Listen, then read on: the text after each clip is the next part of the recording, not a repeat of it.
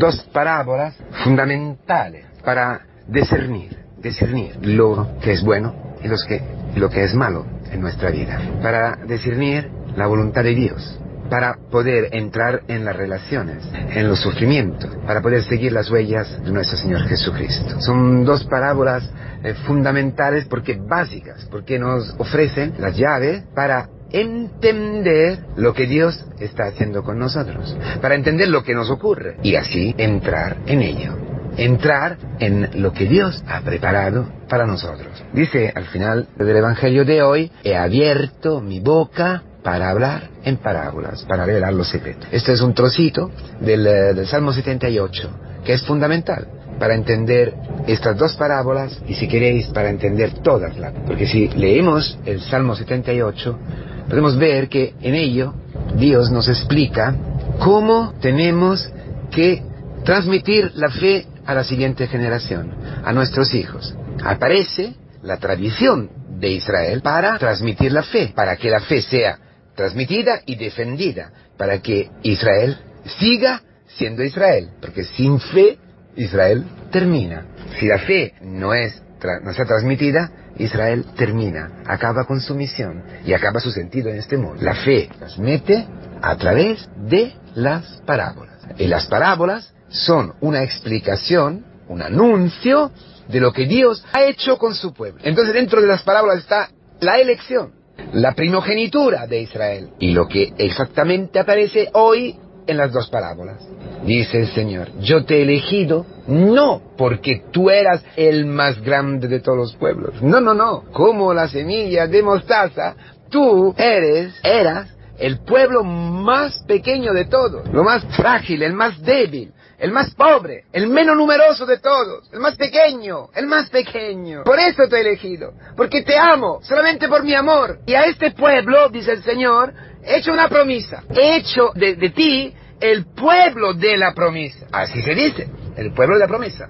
Israel es el pueblo de la promesa, que guarda la promesa, que ha nacido dentro de una promesa y vive dentro de esta promesa, vive por esta promesa, vive viendo el cumplimiento de esta promesa. La promesa es exactamente lo que aparece hoy en el Evangelio. Esa semilla de mostaza es una promesa de árbol. La levadura es una promesa de pan, de pizza o de, de dulces es una promesa. Tú ves a una semilla y tienes que pensar, imaginar que esta semilla, muriendo dentro de la tierra, dará a luz un árbol.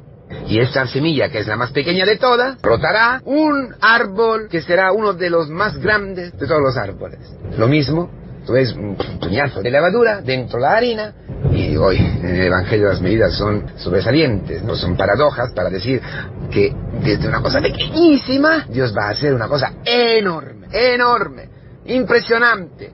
La salvación, la salvación, no un éxito eh, para eh, decir, ah, qué éxito, he ganado 5 a 0 en el clásico. No, no es ese sentido. Está diciendo otra cosa, que de este puñazo de hombres, que es el pueblo de Israel, de ti, de mí, de nuestras comunidades, los más pequeños, los más débiles, que son asambleas donde están reunidos los rescatados del mundo, los rescatados del pecado, los rescatados de la, de la esclavitud, al pecado, a la mentira, del demonio. Ma es un puñazo de, de don nadie, de don nadie. No digo yo, eh, lo dice San Pablo eh, en la primera carta a los Corintios. No olvidéis, recordáis vuestra elección Dentro de vosotros no hay mucha gente inteligente según el mundo. No, hay pobres, hay hombres que han sido abandonados por sus padres, hay don nadie, hay nada. Porque Dios ha escogido la nada para reducir a nada lo que piensa de ser. Ah, esta es la clave de la elección. Esta es la razón para la cual tú, así como eres, has sido elegido. ¿Por qué no puedes gozar de eso? Goza, alégrate, Bendice al Señor porque te ha mirado como la Virgen María en tu humillación. Ella sin pecado, en la humillación, en la verdad, en la realidad, en ser pequeña, pobre. Tú, a causa de tu pecado, has buscado de ser Dios y has precipitado. Humillación. Tú eres nada. Tú eres tierra. La creación del hombre. Tierra. Tierra. Hecho con tierra. Pero el Espíritu Santo, insuflado por Dios, ha hecho de ti un, un ser viviente Imagen y semejanza de Dios. Imagen y semejanza de Dios. Y lo estás experimentando. ¿Cómo lo ha experimentado Israel? Porque Israel a menudo se ha olvidado eso. Dios le decía ya en el Deuteronomio, a través de Moisés, ahora está al punto de entrar en la tierra prometida. Solo hay una condición, que no te olvides tu historia. Que no te olvides quién eres tú. Una semilla de mostaza, un puñasco de levadura, que ni se ve, que no cuenta nada, que no sirve para nada, aparentemente. Tú, por favor, una semilla no tiene poder. Una semilla, siendo una semilla, en aquel momento que es semilla, las aves del cielo, los pájaros del cielo ni la ven, se la comen. No, no pueden eh, hacer su nido allí, ¿no? ¿Verdad? En tu debilidad, tu pobreza, nadie puede hacer nada. Nadie puede encontrar la salvación, nadie puede encontrar consuelo, nadie puede encontrar un nido, un lugar de amparo. No, absolutamente. Tu mujer, en ti, así como tú eres, no puede encontrar nada. Sí, un poquito de afecto, un poquito, todo neurótico, todo con doble fin, ¿verdad? Es así, es así. Así, tus hijos, ¿qué pueden encontrar en ti? O los, feligreses, los hermanos en ti, cura, en mí, cura, ¿qué pueden encontrar? Un neurótico, uno que está siempre luchando, ¿no? Para guardar la castidad, porque está allí débil, débil, débil, débil, débil, frágil, frágil, frágil. Una pereza para besar, con, ¿no? Un poco celo. Es todo lo que somos nosotros. Tú y yo, ¿verdad? Una semilla de mostaza. No te olvides esto. Ahora que, va, ahora que vas a entrar en la tierra prometida, ahora que vas a entrar en esa semana, ahora que vas a vivir tu vocación, a vivir tu elección, a vivir tu primogenitura, no te olvides esto, si no vas a perder todo. No te lo olvides, si no los países, los enemigos, harán de ti destrucción pura. Te destruirán, te arrastrarán y tú perderás todo. Te quedarás sin saber por qué existes, por qué vives. Y muchas veces esto nosotros lo experimentamos. Y ya está escrito en el Salmo 78, citado hoy por el Evangelio. Yo os he elegido por amor y para cumplir la promesa. Pero vosotros, durante la historia, a lo largo de la historia, de Israel, habéis traicionado, murmurado, siempre con este corazón doble, o un corazón duro, duro, duro, oído duro, cerrado, sin conversión, murmuración. Y yo he dejado que estos pecados os destruyeran, que vosotros sufriáis esta, las consecuencias de vuestro pecado. Pero siempre que habéis gritado, siempre he venido con amor infinito. Esta es tu historia, esta es mi historia. Para vivir, hermanos, nuestra primogenitura, para que tus hijos puedan vivir sus primogenitura, para transmitir la fe, solo hay una forma, las parábolas. Es decir, el memorial, hacer memoria, y eso se hace en la liturgia, la vigilia pascual, por ejemplo, es esto, ¿verdad? Toda la historia de la salvación. Hacer una memoria de la parábola, de lo que la parábola nos enseña, la historia, la historia que Dios ha hecho contigo, que es una historia de amor, que empieza con una, eh, una semilla de, de mostaza, un nada, y llega a ser un árbol, la Pascua, la Pascua. Detrás de todo está la Pascua, detrás de todo está este paso de la muerte a la vida, que es una semilla echada en, el, en, la tierra, muere y resucita. Y resucita vida nueva, la vida inmensa, la vida infinita, la vida eterna, que se convierte en sacramento de salvación para todos los pueblos. Para los pájaros, que son imagen de los paganos, que son imagen de tu marido cuando es pagano, de tus hijos cuando son paganas, cuando son paganos, de tu hermano cuando es pagano.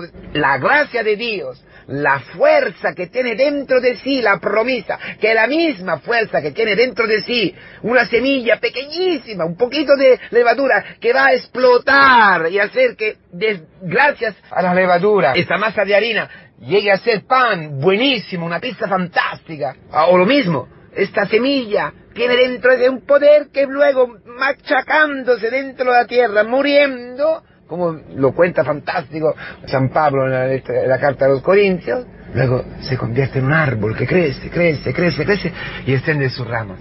La cruz, la cruz gloriosa, tu vida, mi vida, es una parábola para el mundo. Tú crucificado con Cristo eres una parábola para el mundo. Tú pobre, tú don nadie, tú pecador, has sido atraído por Cristo en su cruz. Te ha mirado con amor y te ha traído. Ven, ven, ven aquí conmigo. Tu cruz es mi cruz. Tu yugo es mi yugo. Mira, mira hermano mío, mira, te quiero. Y allí, a poco a poco tú estás creciendo, mueres con Él y resucita con Él. A poco a poco vas extendiendo tus brazos y tu mujer, tu marido, tus hijos pueden encontrar allí Cristo vivo en ti. El poder de la promesa es Cristo, es su espíritu, es la fuerza de su resurrección.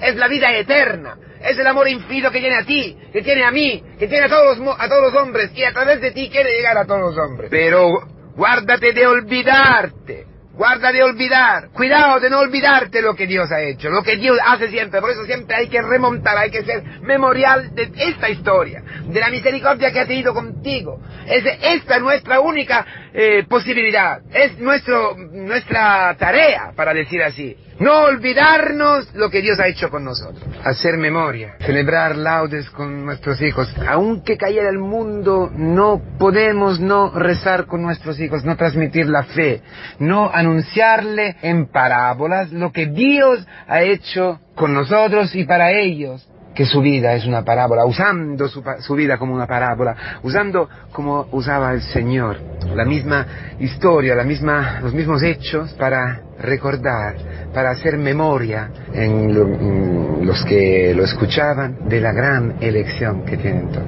Y nosotros tenemos esto, para aprender también la paciencia. Los orgullosos no aceptan de ser pequeños. Los orgullosos, los hijos del demonio, los hijos de la mentira del demonio, y a veces son tus hijos, por ejemplo, ¿no? O tú, o yo, o mi marido, lo que, ¿no?